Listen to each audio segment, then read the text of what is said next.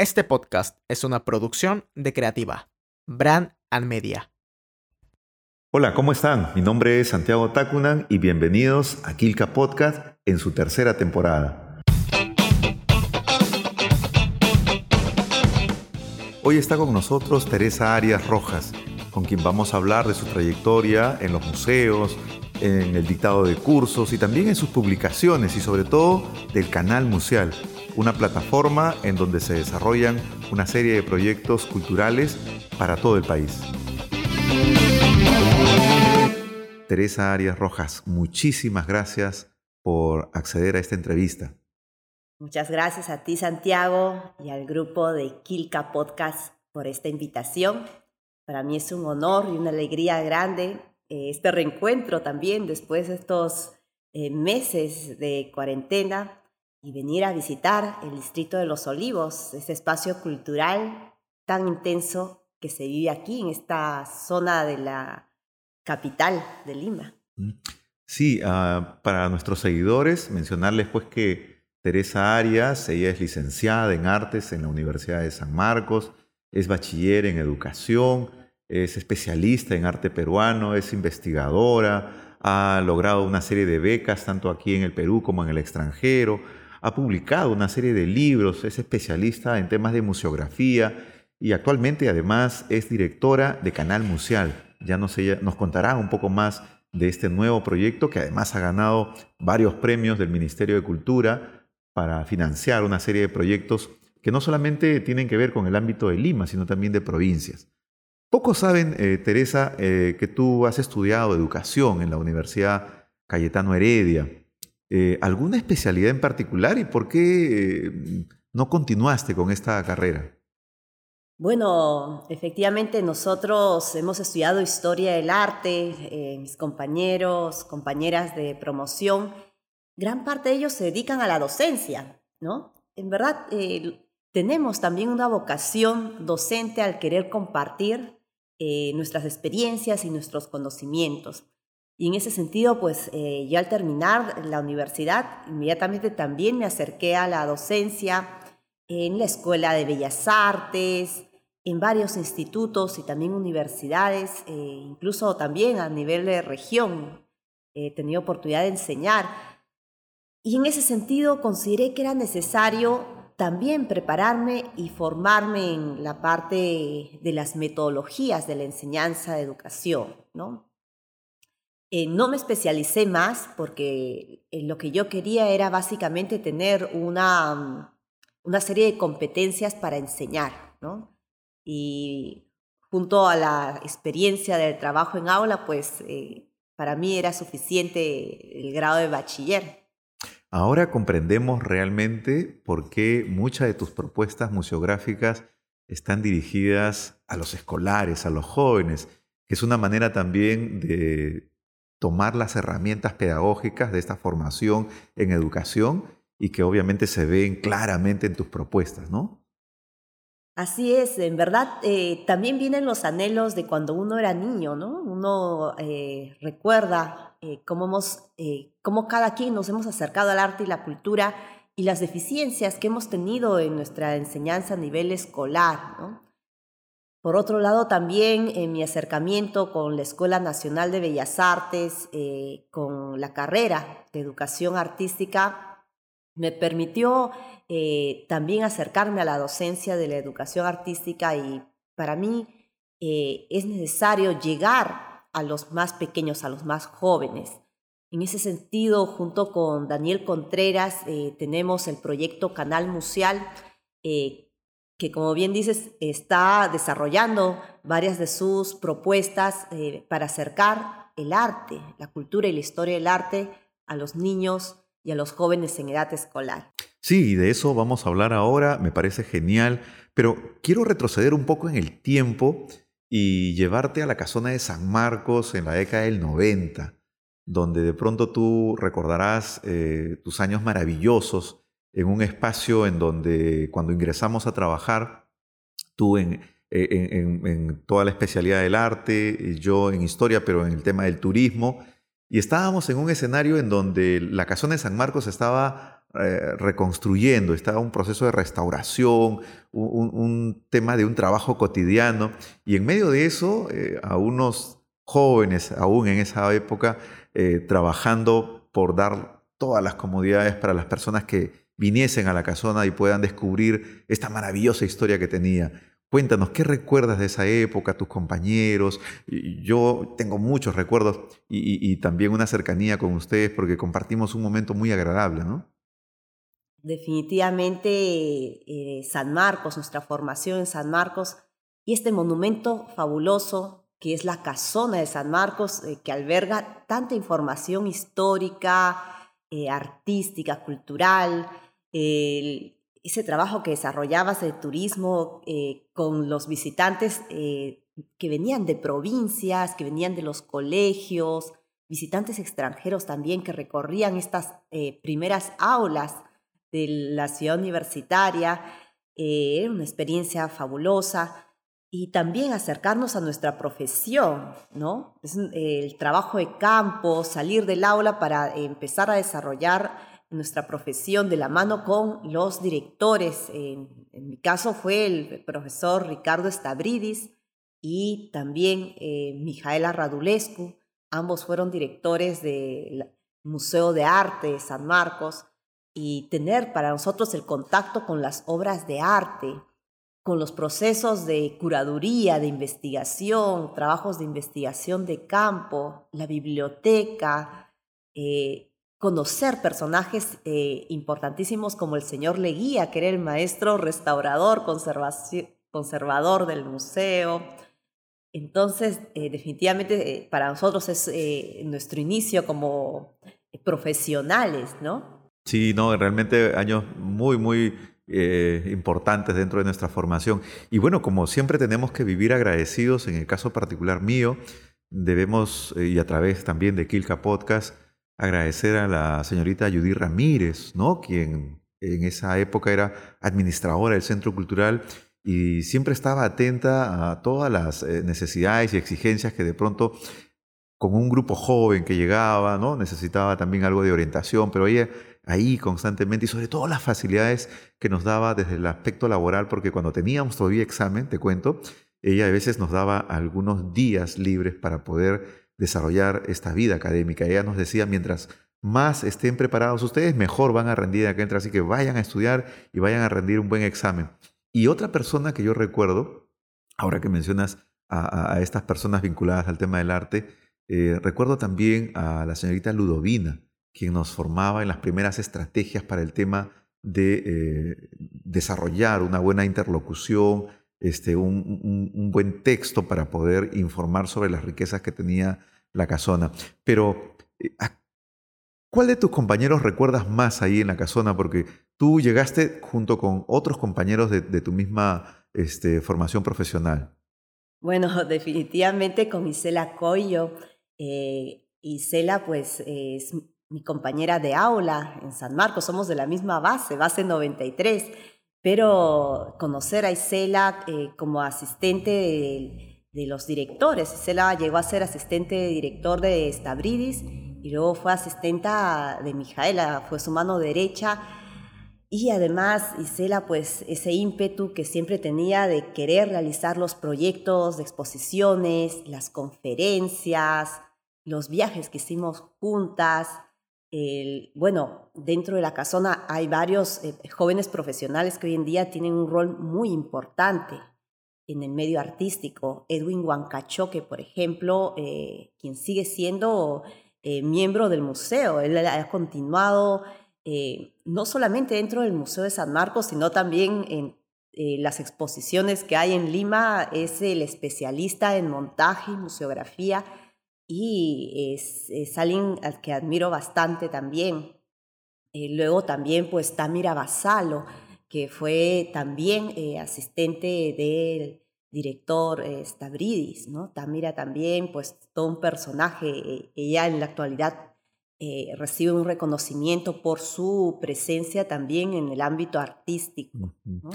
Sí, seguramente la lista es enorme, ¿no? Y con todos ellos agradecidos por haber compartido un momento agradable. Eh, bueno, en turismo también quedó Marco Rosales, Fernando Ventosilla, eh, jóvenes que, que, de alguna otra manera continúan con este trabajo que en algún momento nosotros desarrollamos cuando no había todavía muchas comodidades que sí de pronto ahora, pero fue un reto muy interesante. Vayamos a tu formación profesional que, que, creo puede ser de mucho interés y también como fuente de inspiración para, para una generación más, joven. ¿Cómo eliges finalmente eh, estudiar historia del arte? Conversaba con, Freddy Cabanillas y, él me narraba un poco eh, esta, eh, este camino errante de estar en letras, en sociales y finalmente terminar definirse por algún momento como historiador y después como historiador del arte. En tu caso particular, ¿cómo eliges estudiar historia del arte y finalmente cuál, fue la decisión por, por inclinarte por esa formación profesional? Bueno, desde niña me interesaba mucho el arte. Mis primeros recuerdos era un eh, blog Rafael y unas acuarelas que mi mamá me regaló cuando era muy pequeña. Disfrutaba mucho dibujando, pues nosotros venimos de esa generación en la que eh, incluso no había mucho acceso a la televisión. La televisión era eh, a blanco y negro y tenía un horario también limitado, ¿no? Entonces a mis manos y, a los chicos de la generación nuestra, pues lo que más disfrutábamos era de las historietas, de los libros ilustrados. Entonces, eh, incluso yo no sabía leer cuando era, tenía 3, 4, 5 años, pero eh, hacía hablar a los personajes de los libros, eh, me creaba mi propia historia y me encantaba dibujar. Entonces, este gusto por el dibujo, este gusto también por visitar los museos, eh, los sitios arqueológicos, los paseos eh, que uno hace con la familia.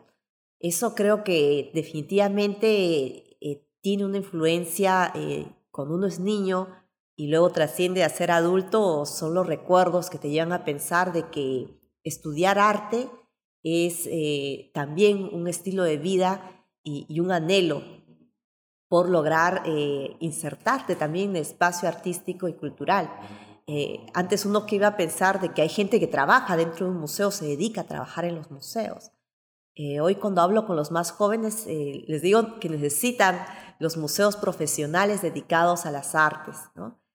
Definitivamente al principio uno termina el colegio y no sabe qué estudiar.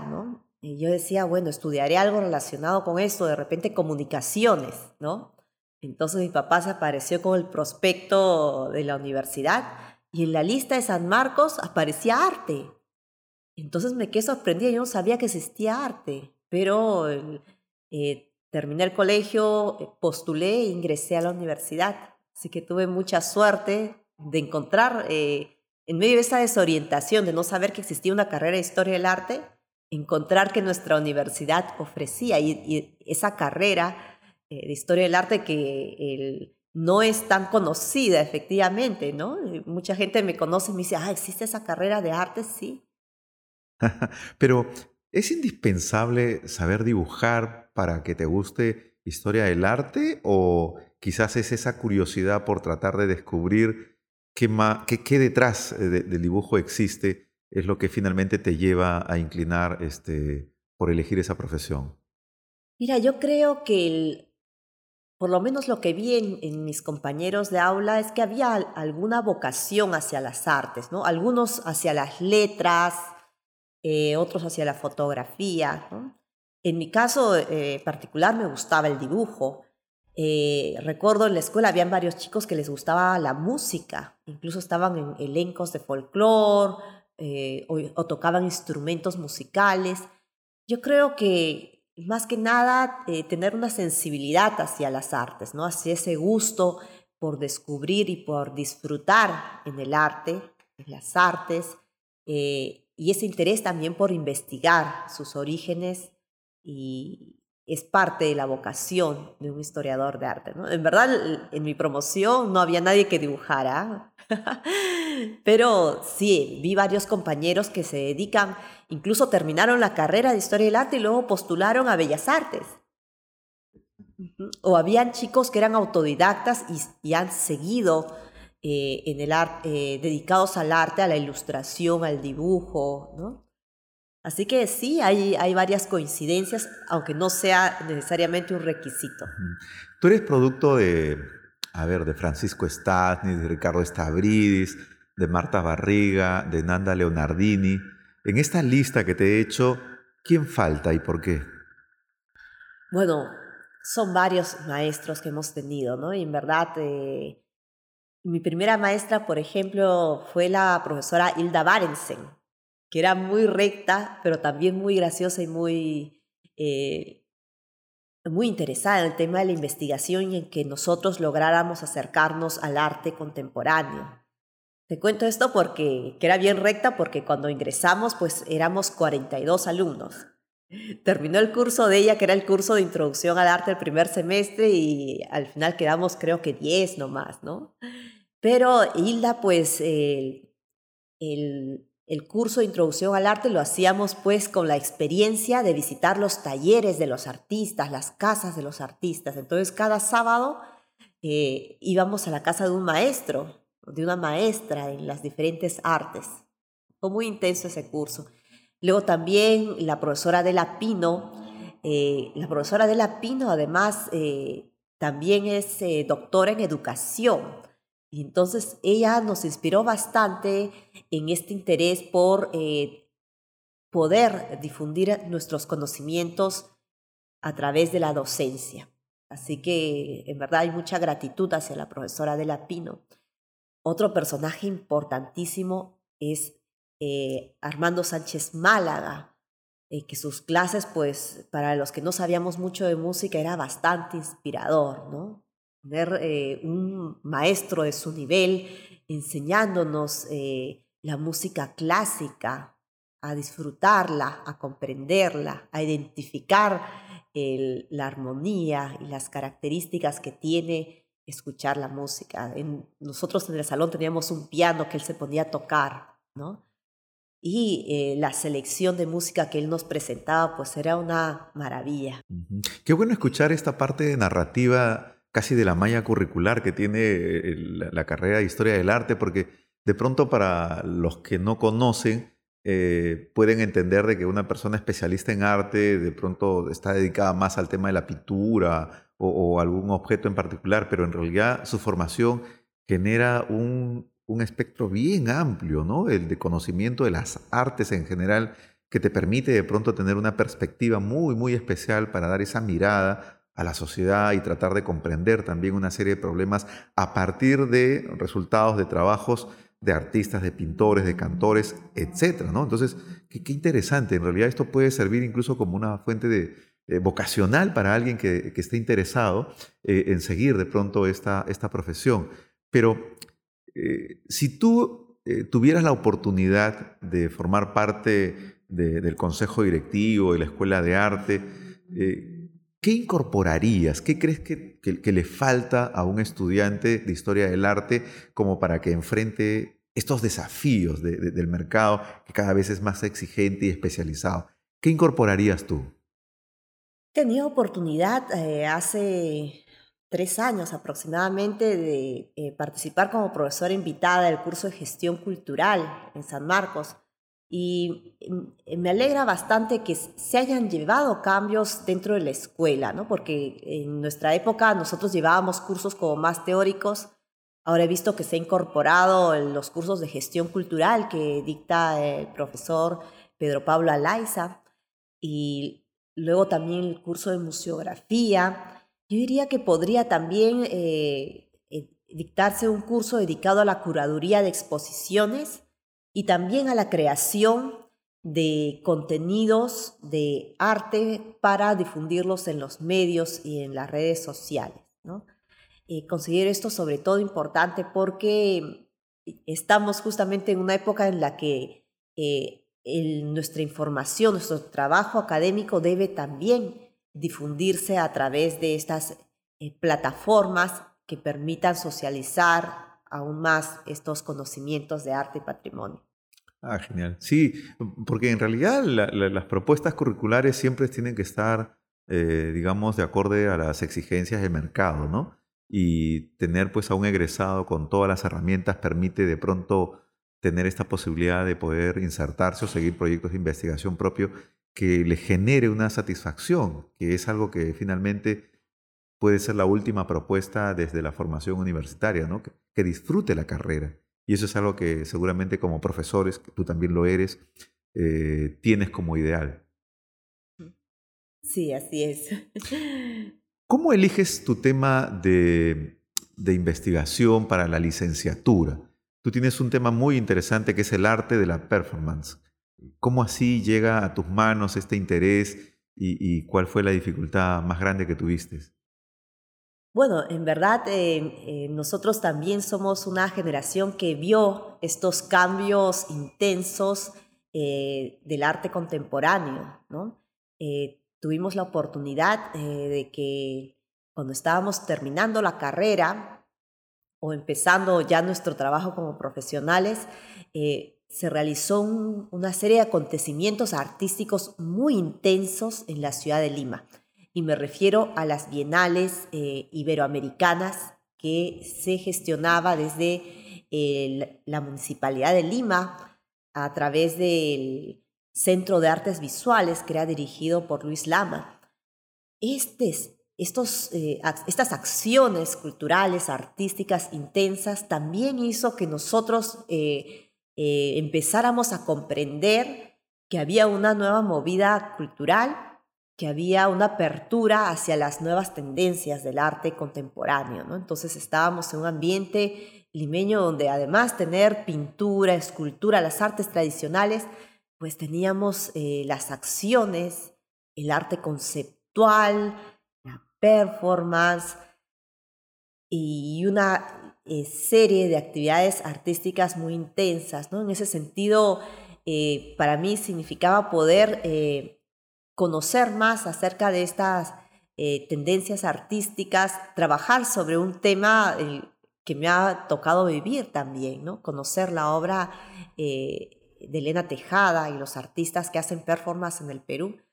Y de alguna manera, digo de mucha manera también, haber trabajado con Mijaela Radulescu, quien eh, como semióloga y sobre todo como docente, ella le dio este impulso intenso del arte contemporáneo a la generación eh, de mi promoción. Entonces, recuerdo con Mijaela Radulescu eh, como alumnos, nosotros íbamos con ella también a las galerías de arte, a los festivales, y ya trabajando en la Casona de San Marcos, teniéndola a ella como directora, pues eh, se nos abrió un mundo, trabajar con los artistas, eh, realizando festivales dentro del Museo de Arte de San Marcos, interviniendo los espacios del museo, convocando a estos artistas que venían con una intensidad de eh, realizar accionismo, realizar la performance, realizar videoarte,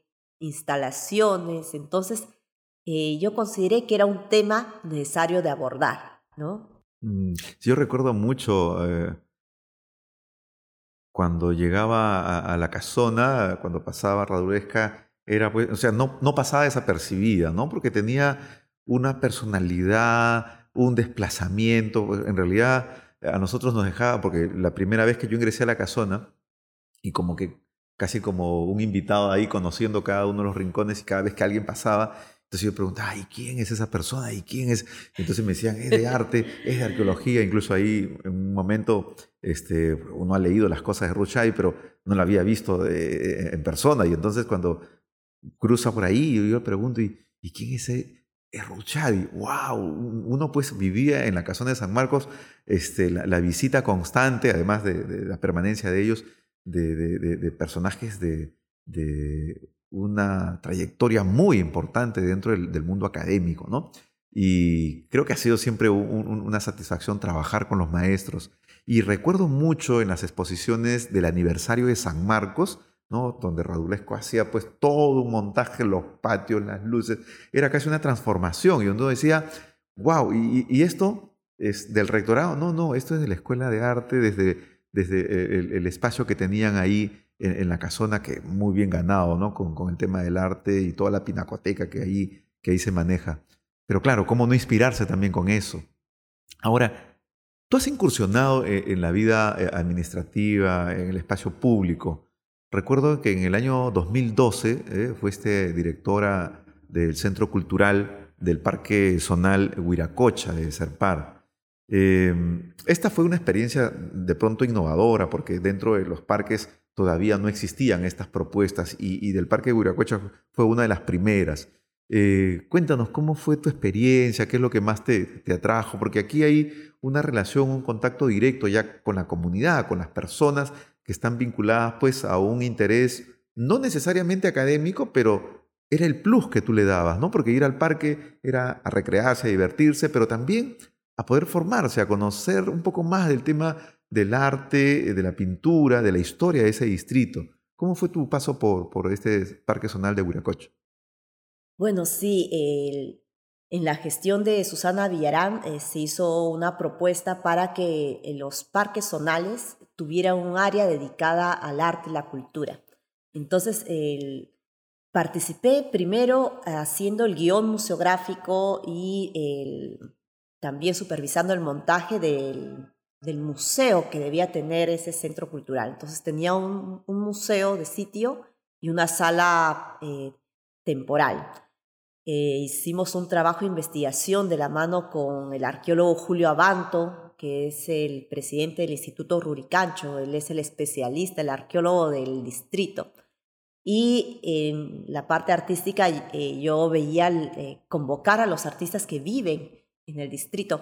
Ahora, es necesario mencionar que yo he vivido he nacido prácticamente en San Juan del Urigancho, entonces para mí fue muy emocionante eh, retornar de todos modos a eh, la investigación, eh, mis conocimientos de arte al servicio de la comunidad en la que he vivido, ¿no?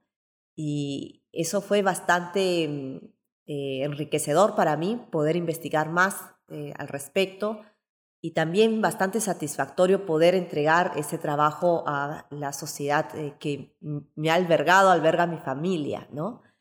Y la parte administrativa, como bien dices, pues también eh, tiene que ver con saber organizarse, eh, saber hacer la gestión de públicos, hacer un informe, hacer el supervisar que el centro cultural esté funcionando bien. Y pelearse con mucha gente para que tus proyectos salgan adelante, porque a nivel administrativo es bien complicado a veces este, hacer entender a algunos funcionarios lo importante que es el tema del arte y la cultura frente a la parte deportiva o de pronto otros aspectos del desarrollo humano, ¿no?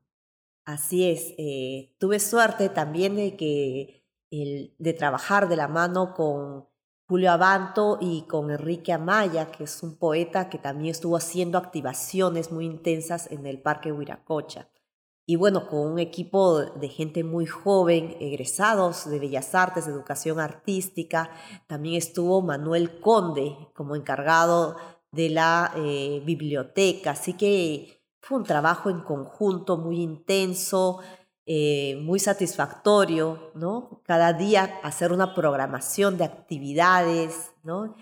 Y eh, en verdad, eh, más allá de esos dolores de cabeza y de las riñas que uno podía tener con las áreas administrativas, terminaba siendo una satisfacción muy grande.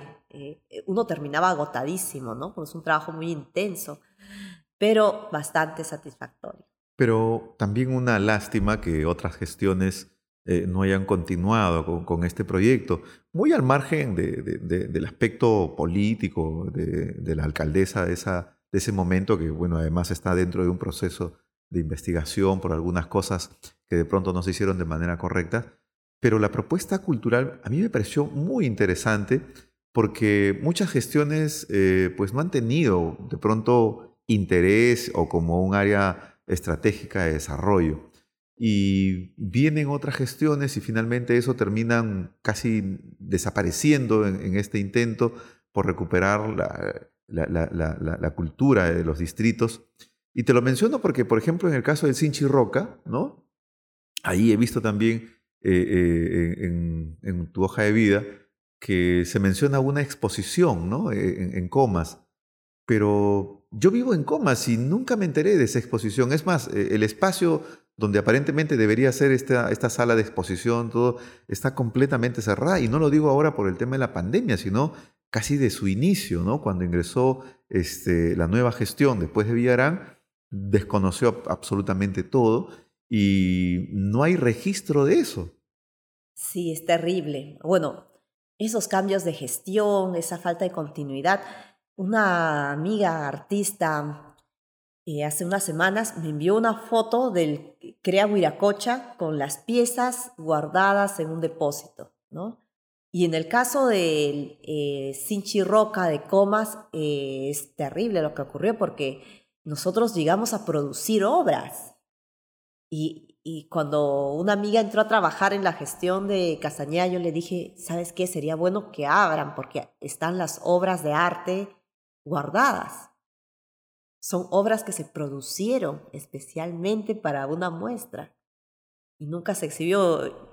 Yo espero que en algún momento eh, alguna gestión diga, bueno, está todas estas obras de arte aquí y decidan hacer una muestra con ellas. Pero lograron, ¿lograron exhibirse nunca, o no? Nunca. Nunca. O sea, mi trabajo fue la elaboración del guion museográfico, eh, la supervisión de las piezas artísticas y, están allí guardadas en alguna parte. Ya ni más se volvía a tomar eh, contacto con ellos tampoco. Pero eso es lo que justamente molesta porque yo conozco de, otra especialista que también está relacionada con el tema de la curaduría y se hizo una propuesta para este, el Parque Zonal que está en Los Olivos.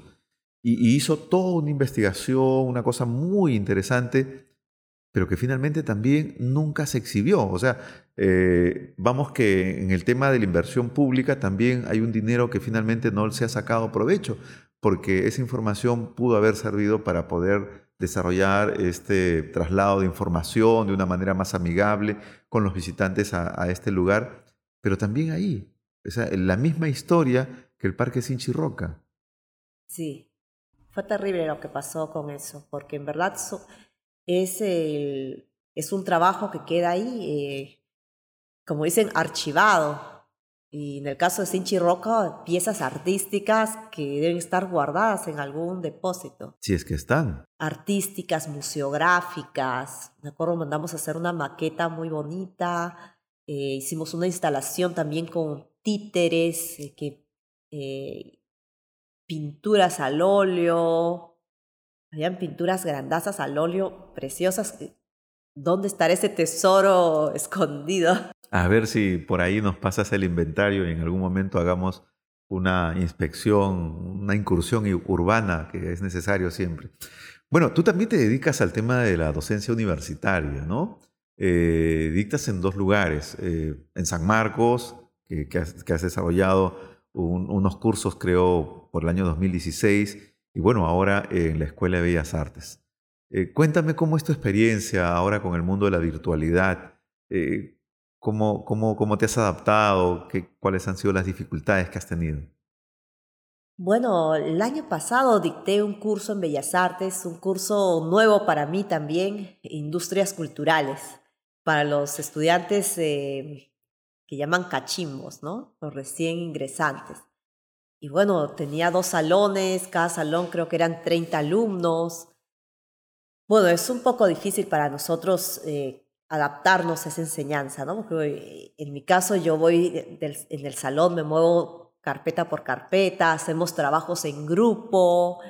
Eh, dentro de los cursos que a mí me toca enseñar, siempre he promovido hacer las clases en los museos, en las galerías de arte, eh, felizmente la Escuela de Bellas Artes tiene su ómnibus. Entonces aprovechábamos el ómnibus y nos íbamos, eh, como dicen, de paseo, pero íbamos a hacer trabajos de campo, conocer los lugares, entrevistar a los especialistas. Entonces todo eso ahora eh, resumido a una computadora, mi escritorio y compartir el material que felizmente tengo de archivo, ¿no? Eso también es una ventaja, ¿no? Eh, nosotros venimos de la enseñanza en la que trabajamos con un proyector y diapositivas. Los slides. Los famosos slides, ¿no? Y ahora a compartir nuestro propio material a través de plataformas Zoom, ¿no? Meet, en fin. ¿Qué era lo más difícil para mí? Por ejemplo, eh, los alumnos eh, muchas veces ponen sus pantallas prendidas, pero en verdad la mayoría las apaga, ¿no? Entonces eso también era como si en momentos uno hablara a sí misma y no hubiera público detrás, ¿no? Eso tenía un poco de dificultad, pero de allí eh, tenía tres horas corridas. incluso estaba acostumbrada a dictar clase de cinco horas corridas, ¿no? pero tres horas eh, eh, vía este sistema Zoom, un poco difícil esa parte de no dialogar con más profundidad con los estudiantes o hacer los talleres más interactivos con ellos como estaba acostumbrada.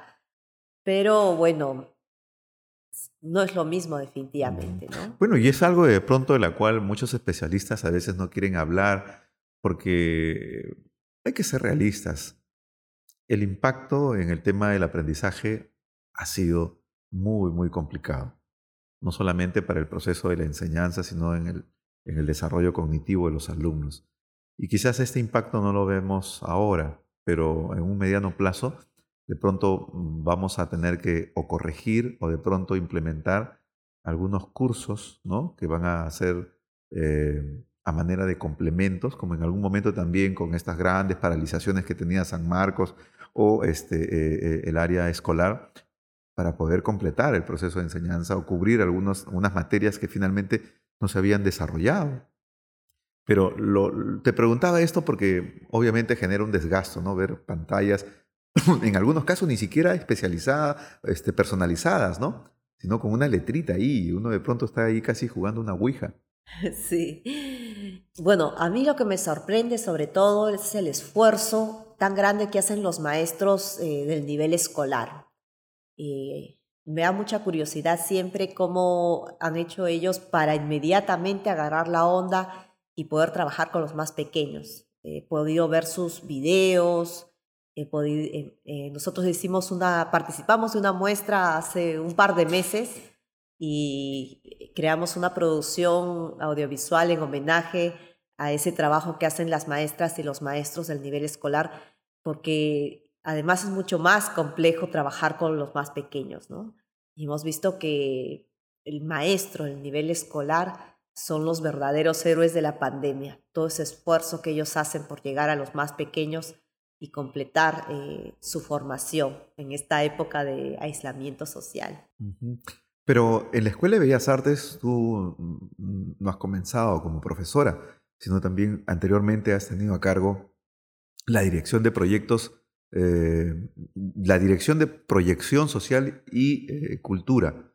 ¿Cómo, cómo finalmente terminas abrazando esta responsabilidad en un espacio que seguramente es muy, muy apetecible por alguien que ha estudiado historia del arte, ¿no? Sí, bueno, en esa época yo acababa de, eh, había salido del trabajo del Instituto Nacional de Cultura. Eh, yo había estado trabajando en la Dirección General de Museos y eh, me convocaron en Bellas Artes, era la época de que estaba de director el maestro Víctor Delfín. Entonces, eh, Víctor Delfín estaba en todo ese proceso con un equipo eh, muy intenso eh, de ver la nueva malla curricular y requerían de una persona que esté manejando el tema de imagen institucional y sobre todo a cargo del centro cultural. Fue una etapa muy breve, pero logramos sacar un libro y también armar un programa de actividades para el centro cultural, ¿no? talleres y el programa de exposiciones. ¿no? Eh, quizá una ventaja, eh, yo diría, en relación a estudiar historia del arte, también es la experiencia eh, de conocer las, la organización de exposiciones y actividades culturales, tener esta experiencia de haber trabajado en el Instituto Nacional de Cultura y tener un panorama del ambiente cultural que siempre es necesario. Yo no recuerdo en qué año, pero me pareció genial y después no lo vi, lamentablemente. Eh, eh, la Escuela de Bellas Artes había organizado una especie de talleres al aire libre y, fueron a un espacio distrital en donde todas las especialidades de la Escuela de Bellas Artes estaban ahí alineadas y alguien estaba haciendo pintura, alguien estaba haciendo escultura, alguien estaba haciendo modelado. Y a mí me pareció fabuloso la manera de cómo de pronto se visibilizaba ¿no? la importancia y los cursos que ahí se desarrollaban. Y fue una cosa apoteósica porque la gente ingresaba, quedaba, había gente que estaba ahí y alguien que estaba pintando. Entonces, era un, era un espectáculo. Pero no sé en qué momento alguien dijo, ya no hagamos eso, porque no lo he visto finalmente. Eh, esta experiencia, si, a ti te tocara la oportunidad, ¿podrías volverlo a hacer? ¿Qué, ventajas ves tú? O, es una apreciación de pronto muy, muy, muy subjetiva de parte mía? Es necesario.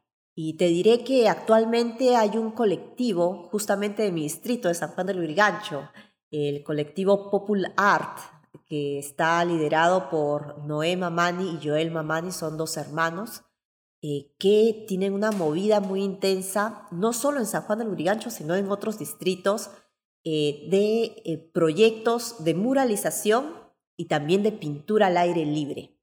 Los concursos de pintura rápida que organizan Popul Art son una maravilla porque convocan a los artistas a que lleven sus caballetes, sus lienzos y sus pinturas y desarrollen el arte al aire libre. ¿Pero gozan de algún financiamiento para poder desarrollar este proyecto o es una iniciativa particular, social? Yo diría que es un trabajo de gestión cultural, porque lo que ellos eh, logran es aliados. Entonces, eh, he tenido oportunidad de participar con ellos, eh, no solo documentando como canal museal, sino también como jurado y eh, he podido ver que él eh, hace alianzas estratégicas con municipalidades, con empresas que financian los premios. Eh, ¿Verdad? Hay que ser bastante trome para conseguir esos contactos, organizar la programación, la convocatoria. También he podido ver esa actividad intensa en Barranca a través de Gisela Urday y ella es una artista y también eh, docente. Ella hizo una movida muy intensa en Barranca también para los concursos de pintura rápida, titulado Mar de Imágenes. Sí, sí, claro. Vi mucho en redes, creo que también tú participaste ahí como jurado, me parece, para desarrollar este, parte del concurso, hiciste una cobertura muy interesante. Pero estos ejemplos de proyectos exitosos de gestión, eh, finalmente también a veces eh, genera un agotamiento para quien lo realiza, porque es un contacto, una reunión, una convocatoria, etcétera, etcétera. ¿Por qué finalmente no terminan de aterrizar en políticas, ya no de pronto públicas a nivel gubernamental, sino regional, distrital, municipal? Sería fabuloso porque cuando uno va a San Juan de Lurigancho, ve pues la parte de muralización de todas las columnas ¿no? del tren eléctrico, o va por otras zonas en donde hay una serie de, murales o grafitis, pero grafitis artísticos, no esos grafitis pirañas. Eh, uno como que, que, de pronto te cambia esa visión ¿no? del, del, paisaje urbano y te alegra como si fuesen unos lunares, pero lunares que adornan la ciudad. Y finalmente solamente lo vemos por algunos lados es eso que finalmente esa sensibilización a la autoridad local es lo que a veces eh, pues nos cuesta mucho eh, para los que somos gestores culturales, porque tú también eres una gestora cultural, poder contagiar de ese espíritu, ¿no? Eh, me imagino que también has vivido mucha frustración con esto.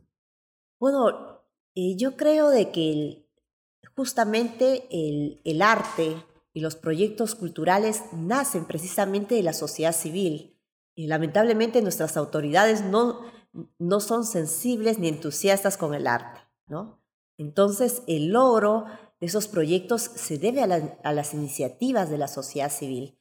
Eh, vamos a ver casos excepcionales eh, donde se ha conseguido ganar espacios eh, con permanencia, ¿no? Y yo diría que un ejemplo sería los concursos de pintura rápida de Cajamarca, que ya tiene varias eh, ediciones y donde hay una participación de parte del gobierno regional y, unos premios también fabulosos, ¿no? Y eh, estos proyectos que llevan 10, eh, 15 años, va unido también con la gestión cultural que desarrollan los artistas. ¿no? Entonces, Cajamarca es un lugar interesante donde se desarrolla tanto el gestor cultural de la mano con eh, la, eh, el gobierno regional de turno. Claro, y además no tienes que ser una autoridad especialista en ciencias sociales o una persona con una sensibilidad artística para darte cuenta que este tipo de cosas ayuda mucho en el tema de la identidad, en la autoestima, pero además también en el ornato público. O sea, hay muchísimas cosas que, de pronto trabajar. Pero bueno, no nos este, centremos en eso. Creo que hay un, aspecto interesante que, que, podemos tocar nosotros. Tú también eres escritora y has publicado varios libros, unos cuatro o cinco si no mal recuerdo. Pero hay uno en particular que creo que ha sido, no sé si el, libro más vendido, pero al menos el que más ha generado curiosidad. Solo para curiosos, Origen de los Museos. Es, es, creo un libro que hacía falta. Es un libro que de pronto eh, necesitábamos tener para poder comprender un poco eh, la valía de los museos, el trabajo, la trayectoria que se han hecho a lo largo de la historia peruana, ¿no? Cuéntanos un poquito de este libro. Bueno, esa publicación es un trabajo en coautoría con Daniel Contreras, eh, mi compañero de Canal Museal, pero fue un proyecto eh, a solicitud de Sandro Covarrubias, que también es historiador de San Marcos. Sandro pues lleva también bastantes años como director de la biblioteca y el archivo histórico de la Municipalidad de Lima. Yo admiro bastante el trabajo de Sandro porque él eh, como historiador, como investigador también resulta ser todo un gestor cultural para preservar eh, ese archivo histórico tan valioso que tenemos, pero también eh, promoviendo la edición de los denominados munilibros. El fondo editorial de la municipalidad, ¿no? El fondo editorial. Y entonces él hace tiempo me dijo, Teresa, sería bueno tú que trabajas en museos tanto tiempo, poder escribir sobre los museos en el Perú, ¿no? Entonces, al principio yo dije, bueno, podríamos hacer una guía de los museos, ¿no? Entonces, eh, Daniel Contreras eh, me dijo, eh, bueno, una guía, pero mejor busquemos sus orígenes, ¿no? Entonces empezamos a trabajar esa propuesta que podría ser más intensa y generar mayor atención en el público en buscar esos orígenes del museo peruano. ¿no? Ahora, la cualidad de este libro eh, es eh, indagar no solamente en el Museo Nacional, sino en los espacios museales. ¿no? Y en ese sentido, el aporte que consideramos tanto Daniel como yo es haber identificado que en la ciudad de Lima habían otros espacios culturales, eh, visuales y de entretenimiento y que hay pequeñas historias, pero sumamente significativas en torno a estos espacios conocidos como el gabinete óptico, gabinete de maravillas, el cosmorama y todos esos artilugios visuales de la Lima del siglo XIX que interactuaba con la gente y con personajes de la sociedad de Lima, con Ignacio Merino, con Luis Montero, incluso con personajes políticos. Bueno, y una de las últimas cosas que has eh, venido desarrollando tiene que ver mucho con el tema de esta propuesta de canal museal, que es, creo, una, una plataforma que permite desarrollar una serie de propuestas museográficas que están además integradas a, las, habilidades y fortalezas que ustedes como historiadores del arte, que se han ido formando también con otras disciplinas, presentan y ha sido muy exitoso. Cuéntanos de Canal Museal, por favor. Bueno, sí, tanto Daniel Contreras como yo eh, hemos trabajado mucho tiempo en museos, eh, pero dijimos, también queremos tener nuestro propio espacio, ¿no? Eh, este espacio que puede estar alojado en una plataforma virtual por aumento y que sea un espacio para compartir nuestras experiencias pero también para poder difundir las experiencias que se están desarrollando, sobre todo en regiones. En mi caso, pues eh, yo he vivido un tiempo en Huánuco, mis padres también, al igual que muchos de los limeños son de provincia, ¿no? Entonces consideramos que era una necesidad mostrar las acciones eh, artísticas, culturales y museales que se desarrollan de manera muy intensa en las regiones del país. Así que al principio dijimos, vamos, a empezar con documentar. Entonces agarramos una cámara eh, eh, de fotos, la utilizamos para hacer videos, tenemos material de archivo, tenemos nuestra propia biblioteca y hay material para explotar, ¿no? Hasta una mascota tienen, ¿no? He, visto por ahí en las proyecciones un gato, el gato museal que sale. Te cuento que teníamos un gato museal, que en verdad es la gata museal Vishnu, y que apareció, bueno, la adoptamos en época de pandemia, y luego apareció una segunda gatita, y ahora actualmente tenemos siete gatos. Siete. Siete gatos, y hace una semana apareció un huerfanito que alimentamos. Pero el, sí, tenemos, eh, ahora son nuestras mascotas museales. Vas a tener que cambiar de logo entonces de Canal Museal. Pero veo que Canal Museal también desarrolla una serie de productos muy, muy interesantes, visuales, que, que, creo que también eh, necesitan ¿no? llegar a los diversos colegios, a, los maestros, porque pueden ser fuente de inspiración para muchas cosas desde el trabajo en, en el colegio, ¿no? Eh, Veo que también has traído algunas de ellas. Sí, quería compartirles eh, como canal museal también eh, la parte académica nuestra, eh, poder tener nuestra propia editorial. Entonces hemos empezado de a pocos. acá tenemos nuestro primer libro, que es un libro objeto, es parte de la investigación que desarrolló Daniel Contreras para la Bienal de Fotografía de Lima, que es una muestra sobre la fotografía incidental y lo sacamos en formato de libro objeto. Genial. Luego, como parte del proyecto que hicimos de eh, pequeños objetos, grandes historias, que este es un proyecto que eh, fue beneficiario de los estímulos económicos de la cultura, nosotros sacamos eh, también un libro que es un pequeño manual de museos escolares en sí es un manual de museología, pero nosotros decidimos trabajarlo eh, para los niños, ¿no? Y está ricamente ilustrado con imágenes eh, diseñadas por Adrián Príncipe Castillejo, que es... Ah, Adrián, eh, es un experto. Es un experto, bueno, Adrián es medalla de oro de su promoción en artes plásticas, pero se ha vuelto un experto en ilustración y también eh, creador de recursos visuales museográficos eh, para eh, diferentes museos. Él ha hecho incluso réplicas de obras de arte del siglo XIX con un trabajo tan minucioso. Ahí ves el, expertise de, de, poder crear al estilo académico, pero también la ilustración de manera creativa como ha estado diseñando para nuestras publicaciones. Entonces, uno de los aspectos del éxito tuyo de Canal Museal es rodearse, tener dentro del equipo a personas que realmente sean talentosas. Y eso también puede ser una, como un mensaje, como una lección para que quienes quieran iniciar algún proyecto eh, deben hacerlo de manera muy técnica, objetiva. ¿no? Está bien, eh, tenemos amigos y todos, pero eh, hay que sumar y en ese sentido hay que reconocer también el talento en cada uno de ellos.